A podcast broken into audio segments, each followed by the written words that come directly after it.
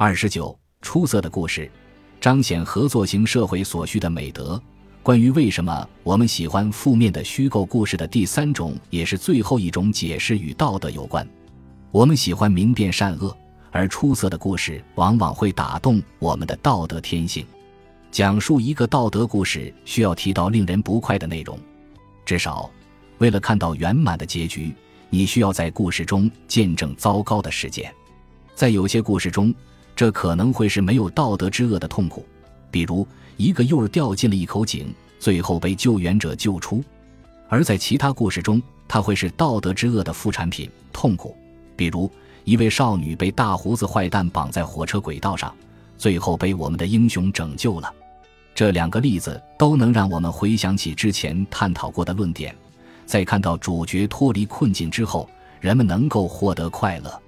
但道德之恶的存在为故事增添了特别的东西，它提高了复仇的概率。当我们思考复仇的吸引力时，我们很容易想到像克林特·伊斯特伍德的电影那样的娱乐作品。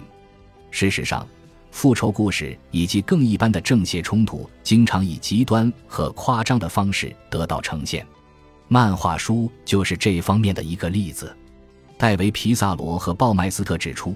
在超级英雄漫画与另一种夸张而不现实的模仿之间存在着一种类比，就如同人们在色情片中发现的那种夸张的。漫画视性行为的吸引力，超级英雄漫画也具有夸张的漫画式道德行为的吸引力，而这种道德行为满足了人们天生的道德感。不过，有些道德故事则非常复杂，以对道德行为更深刻的洞见来为我们提供哲思和娱乐。比如，故事中没人会真的把自己看作坏人；还有些故事则表明，好与坏可以在同一个人身上体现。好心何以办坏事，复仇何以未遂等等。举个例子，科恩兄弟的电影中经常会有无法遏制的暴力，甚至是打着道德旗号从事的暴力活动。比如，在电影《血迷宫》《冰雪暴》和《老无所依》中，我们看到精心策划的行动方案经常以恐怖，有时是好笑的方式被执行。与此同时，即便是最有品位的虚构故事，也会让我们体验到因果报应带来的原始满足感。我们喜欢看到坏人得到应有的报应。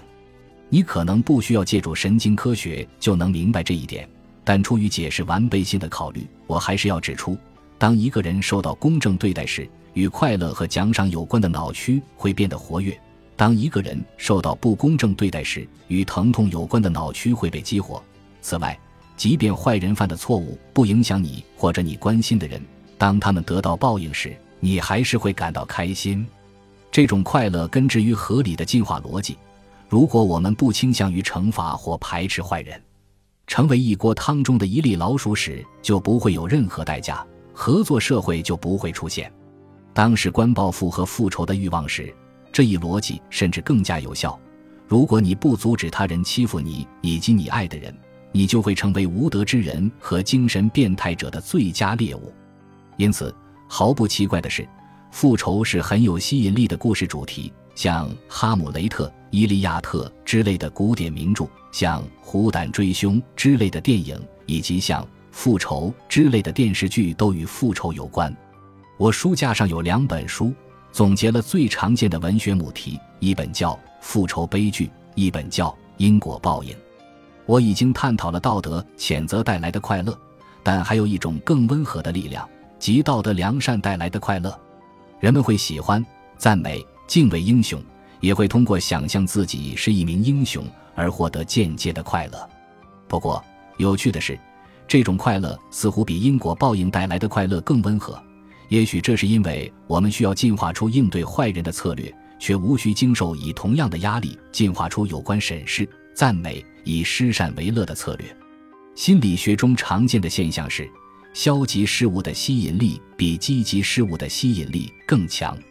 这也是为什么有正邪冲突的故事比只有好人而没有坏人的故事更好看。我认为，如果蝙蝠侠系列电影中的亿万富翁布鲁斯·韦恩将他大量的资源用于在哥谭市修建更好的房子和基础设施，而非用于打击坏人，该电影就不会那么受欢迎。英雄固然值得称道，但我们也需要坏人。再次强调，从虚构故事中获得的快乐，也是我们希望从现实生活中获得的快乐，即我们希望看到正义得到彰显。就在我写作本书时，网上刚刚爆出一位名叫阿伦·施洛斯伯格的纽约律师的视频。他在曼哈顿的熟食店以咆哮的语气对着讲西班牙语的服务员发表了一通种族歧视言论，要求他们讲英语，并扬言给移民局打电话将他们驱逐出境。人们愤怒了，很多记者在大街上追着施罗斯伯格发问。一支墨西哥街头乐队在他的公寓楼门前演奏，他被所在的律所开除。他恳求原谅的道歉受到人们嘲讽。我知道很多人会为这些行为辩护，认为羞辱对阻止丑陋的种族歧视行为而言是有必要的。因此，尽管有一些不情愿，人们还是这么做了。如果你看看网上的帖子，或者看看那些在纽约街头抗议施洛斯伯格的人群的表情，你会看到满脸的喜悦。尽管抗议者中有很多属于进步派人士，一贯鲜明反对复仇的冲动。显然。人们喜欢看到施洛斯伯格罪有应得，这与发生在理查德·斯潘塞身上的事件类似。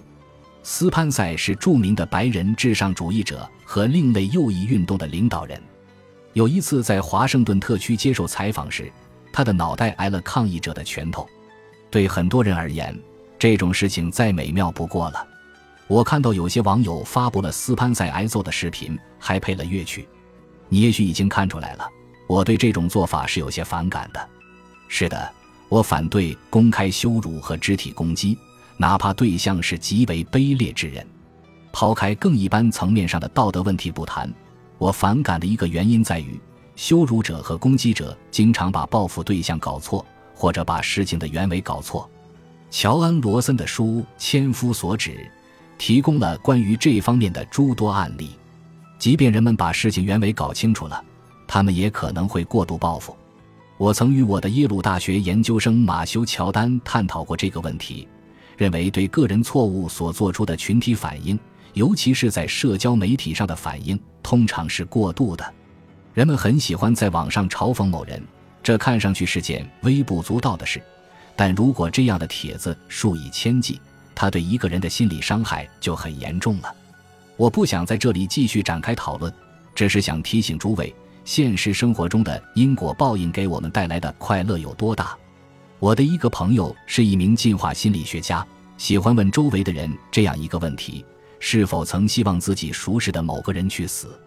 后来，我也开始问周围的人这个问题，很多人都给出了肯定的回答。如果我问人们是否曾希望自己熟识的某个人遭受痛苦，给出肯定回答的人会更多。人们通常希望自己讨厌的人遭受痛苦。也希望那个人知道他遭受痛苦的原因，希望正义得到彰显，甚至希望目睹正义得到彰显。在《公主新娘》这部电影中，主人公伊尼戈蒙托亚杀害了谋杀他父亲的那个人，但这还不够，他还在动手之前对那个人说了一番话：“你好，我叫伊尼戈蒙托亚，你杀了我父亲，现在你准备去死吧。”在提及希望在虚构故事和现实生活中看到什么事件发生时，人们表现出了不同强度的复仇动机，很多人会时常希望杀害那些他们认为曾经伤害过他们或者他们所爱之人的人，而且经常因为一些在别人看来属于鸡毛蒜皮的事情而产生这种想法。有些人的想法则没那么血腥，但仍有复仇的愿望。我在耶鲁大学的一个学生曾告诉我，他从来没希望哪个人去死，或者希望任何人遭受痛苦。然而。事实并非如此，他后来对我坦陈，他曾经因为想象某些人遭受了某种痛苦而感到快乐。对于人们喜欢负面的虚构故事的第三种解释是，我们喜欢道德良善的行为，尤其喜欢因果报应。于是，在虚构故事中，坏人所造成的痛苦是一种必要之恶，他为令人快乐的复仇埋下了伏笔。不过，负面的虚构故事还有另一种吸引力，人们发现邪恶具有迷人的一面。每个人都知道《失乐园》中最有趣的人物是撒旦。一种我们经常听到的说法是，作者给撒旦写的台词是最出彩的。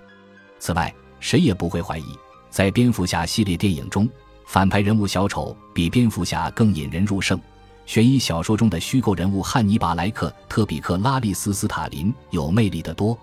甚至我们这个时代的英雄都有一些非英雄的特征，比如曾经是罪犯或流氓，有着不堪回首的往昔。这些角色之所以有吸引力，存在多种解释，但我认为其中最主要的原因在于，有些人的确会偶尔希望拥有支配权和控制权，希望让人生位，希望得到自己想要的。我们也许会通过想象来满足这些幻想，并从中获得快乐。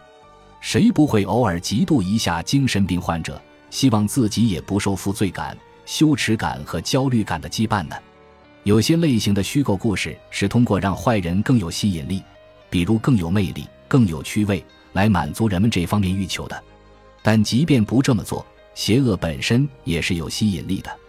而这也正是虚构故事的另一种魅力。其中有坏事发生，有人物受罪。本集播放完毕。感谢您的收听，喜欢请订阅加关注，主页有更多精彩内容。